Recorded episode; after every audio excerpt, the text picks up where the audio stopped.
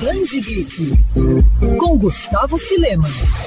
Super-heroína, deusa, diplomata, símbolo de esperança. Mulher Maravilha pode ser definida de muitas formas, mas nunca podemos esquecer que, acima de tudo, ela é uma guerreira. Em Terra Morta, a série do selo Black Label da DC, vemos Diana indo ao limite de sua fé quando deve escolher qual lado escolher, a humanidade ou suas irmãs amazonas. Tudo isso enquanto tenta se adaptar a um futuro caótico, distópico, cuja origem tem total ligação com suas ações e escolhas. A mente criativa por trás de Mulher Maravilha Terra Morta é Daniel Warren Johnson. A HQ tem muitas páginas incríveis incríveis em um ambiente que lembre muito obras como Mad Max e quadrinhos europeus. A edição em capa dura e em formato maior, como se fosse uma magazine, foi lançada pela editora Panini aqui no Brasil.